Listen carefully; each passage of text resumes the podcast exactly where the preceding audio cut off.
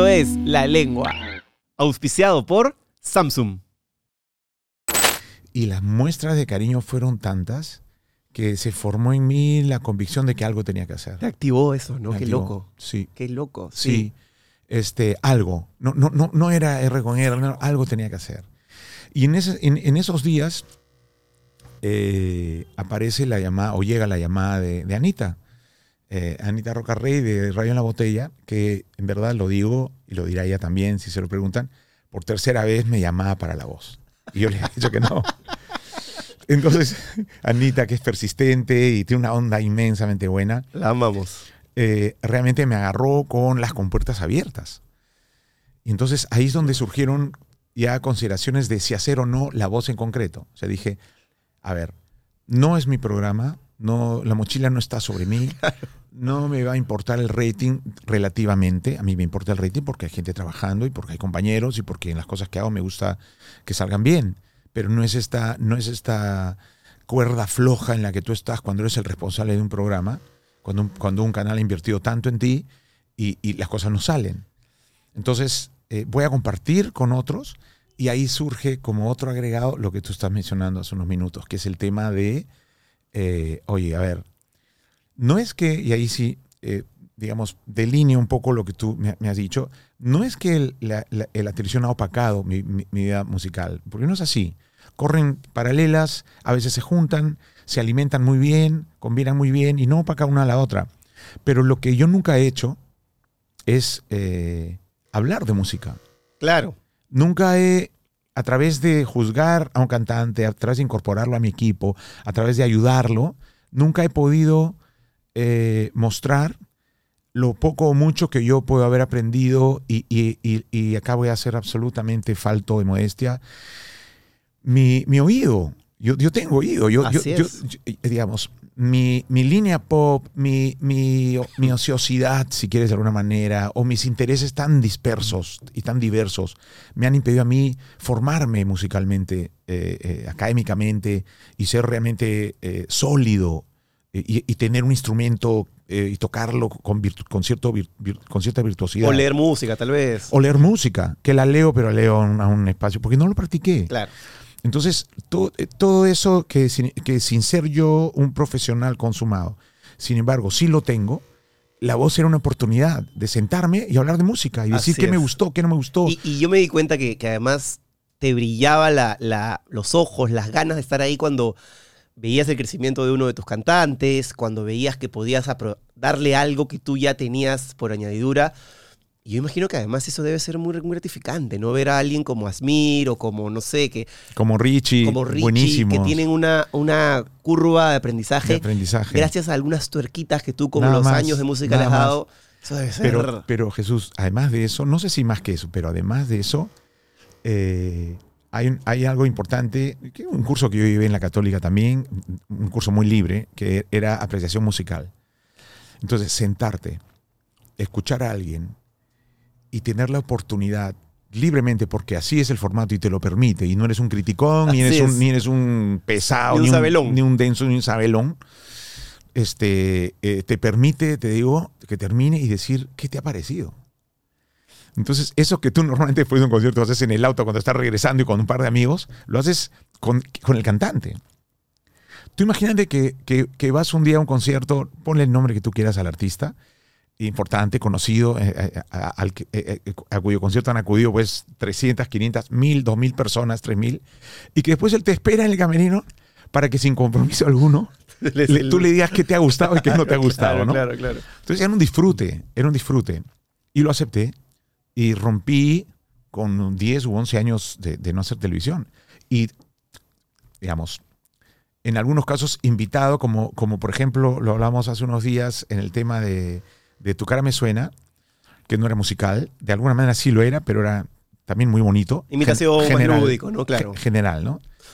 Eh, este, pero en este caso, por lo menos desde el tercer año que dejo, la, el- que dejo a- a- Panamericana con eh, Desafío. desafío, hasta, eh, hasta un par de años más, pero desde esos dos años más hasta que acepté la voz, fue una desaparición. Una década. O sea, yo no hacía ni entrevistas, no iba a programas, parecía que me había peleado con la tele. Viniste a la banca, dejo decir, gracias más bien. Este, viniste al programa de entrevistas ahí. Y fue también, Basta. y fue también como un. Tú sabes que cuando tú viniste a la banca, funcionó muy bien porque efectivamente lo que tú dices era como, ¿dónde ha estado Raúl? Y, y la gente tomó muy bien esa conversación que tuvimos ahí en la azotea porque era como lo extrañado. Pero yo no iba a ir a la banca. Y tú dijeron, te invito a la banca. Y dije, caramba, por fin voy a ser director de, de una entidad, de una entidad bancaria. Y llegué y había un banco abajo, efectivamente, pero y pasé por la puerta al lado, iba subiendo pisos y la cosa se iba volviendo cada vez más doméstica. Así hasta es, que, así. Pero no, fue un placer, estoy bromeando, fue, fue un placer. Y ahora que has llegado a la tele después de 10 años, tú has sentido realmente, y sabes lo que es innegable, el cambio que ha habido en la televisión, ¿no? La televisión hace 10 años era la tele, y hoy, de un tiempo a esta parte, ha cambiado y ha ajustado muchas tuercas, ¿no? Yo me acuerdo que cuando yo iba a presentar a la posición tuya, entre tú y Mari Carmen, por momentos sentía que tú me mirabas como, como, como bicho raro de, wow, ¿cómo está conduciendo de esta manera? Y seguramente le están hablando por acá por el audífono y le está Pero escuchando yo no acá. sabía, no sabía que te hablaban por el audífono. Claro, O muchas sea, veces mi retraso era peor. Así mi, es, Mi, prehistoria era absoluta. Tú muchas sea, veces me hablabas, hacías un chiste, Maricarmen me hacía un chiste, me estaba hablando del productor general, me estaba hablando de la chuleta y tenía que presentar la cámara y alguien ahí. Y claro, hoy, ¿sabes qué pasa? Pasa mucho con, no sé si tú te gusta la- el automovilismo, pero los conductores de Fórmula 1 hoy son como operadores electrónicos. Sí. Ellos están con un montón de cosas monitoreadas que antes era, conduce el carro lo más rápido que puedas y gánale al otro. En cambio ahora Sí. son como, yo comparo mucho eso con el presión de trabajo. llantas, eh, Así es, el, el- el- temperaturas. se entera de todo. Y se entera cuántos, cuántos segundos tengo atrás. Y ahora el conductor de televisión es más un ejecutor de un montón de cosas que agrega otra dificultad y que quita también muchas cosas también. ¿Cómo te ves ahora o cómo me veías a mí, a Cristian, a los conductores con los que has trabajado y decías, tú te verías haciendo un formato de ese tipo donde tienes... Porque tú, claro, tú conducías en la época en que era, ok, Raúl, estamos al aire. Y tú podías hacer el niño Raulito 30 minutos y seguramente el rating estaba explotando. O podías hacer una broma con una modelo y estirarla lo que te dé la gana. Hoy los formatos son mucho más precisos. ¿Cómo, cómo ves esa comparación estando tú siendo tan, tan presente? Yo asistí a una transición. O sea, a Vacilar fue un programa en el que yo ya, ya comenzaba a ver la manito del, del, produ- del productor set, ¿no? Vamos caballo, vamos caballo. pura- me vuelve loco. me mató. Me- o sea, el día que yo, eh, eh, fue como el día que vi una X en la pizarra en se- segundo de media, ¿no? Claro, vi la. X, ah, llegó el álgebra, chao. Muchachos, hasta acá llegamos. Nos, ve- nos vemos en lo reformatorio, ¿no? Así es. Eh, fue algo así. Entonces hubo una transición, pero aparte, digamos, el, el tema de soporte con el que tú cuentas y todo, es- todo este control que, que tú llevas junto a, la producción desde el switcher, es un tema que yo po- podría, podría haberlo aprendido. Ya no lo voy a aprender, ¿ah? olvídate, pero podría haberlo aprendido, eh, no sé, en cuánto tiempo. Probablemente más tiempo del que te permite la televisión y ensayar hasta que te salgan bien las cosas, ¿no? Claro. Uno no llega a la tele, a, a un prime time, por ejemplo, a aprender. lo que es lo que le ha pasado a Pasita, por ejemplo. Eh, Lo que le pasó a Castillo en la presidencia, ¿no? que nunca aprendió. De última broma, por- última broma que hago al respecto, por favor. Sí, no sé por qué me ha salido. Pero digamos, eh, mi problema va, eh, mi problema es peor. Y es que mi estructura mental no es muy amiga de, de la estructura redundo y, y de las pautas. Del protocolo. La- sí, la que pauta. tú vuelas, pues. Sí, sí. eh, probablemente yo ahorita no sería adecuado para el 90% de los contenidos de televisión. Y tú sabes que para conducir con un personaje como tú, ya ver, yo, yo, yo he crecido viéndote a ti en la tele. O sea, yo venía a esta, a esta misma, de hecho, a este mismo cuarto, tenía mi tele ahí, esa tele culona antigua, y yo venía Claro. corriendo, porque mi, mi programa, acaba- mi, mi- mi colegio acababa a las 2 de la tarde, yo venía corriendo para Ah, no de te 2 a creo. 4. Ah, qué lindo. Y de hecho yo, te lo debe haber dicho mucha gente, ya más allá de, de un elogio, es una realidad. Entonces, yo aprendí Para mí es un elogio.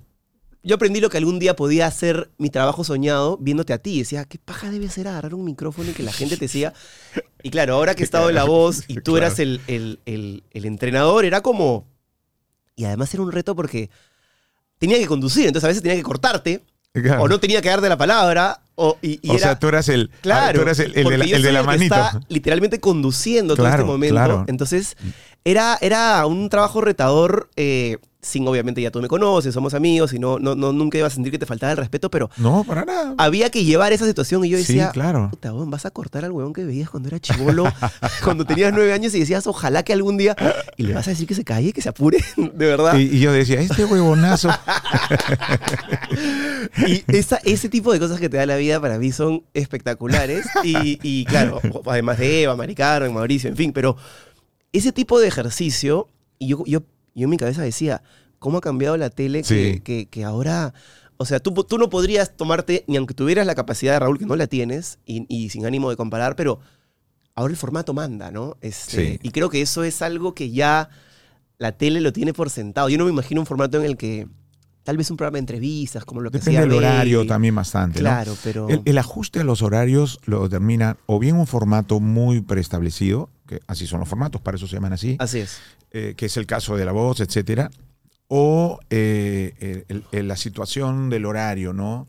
El prime time, por ejemplo, todavía me hace un programa a las, a las 10 de la mañana y probablemente me paso 10 minutos y, y no sea tan grave, ¿no? Aunque hay gente ahora ya en los canales que se encarga de trabajar en eso, Control Maestro no perdona, ¿no? Y tiene una aplicación con el rating en vivo, lo sabes, ¿no? Además, sí, sí.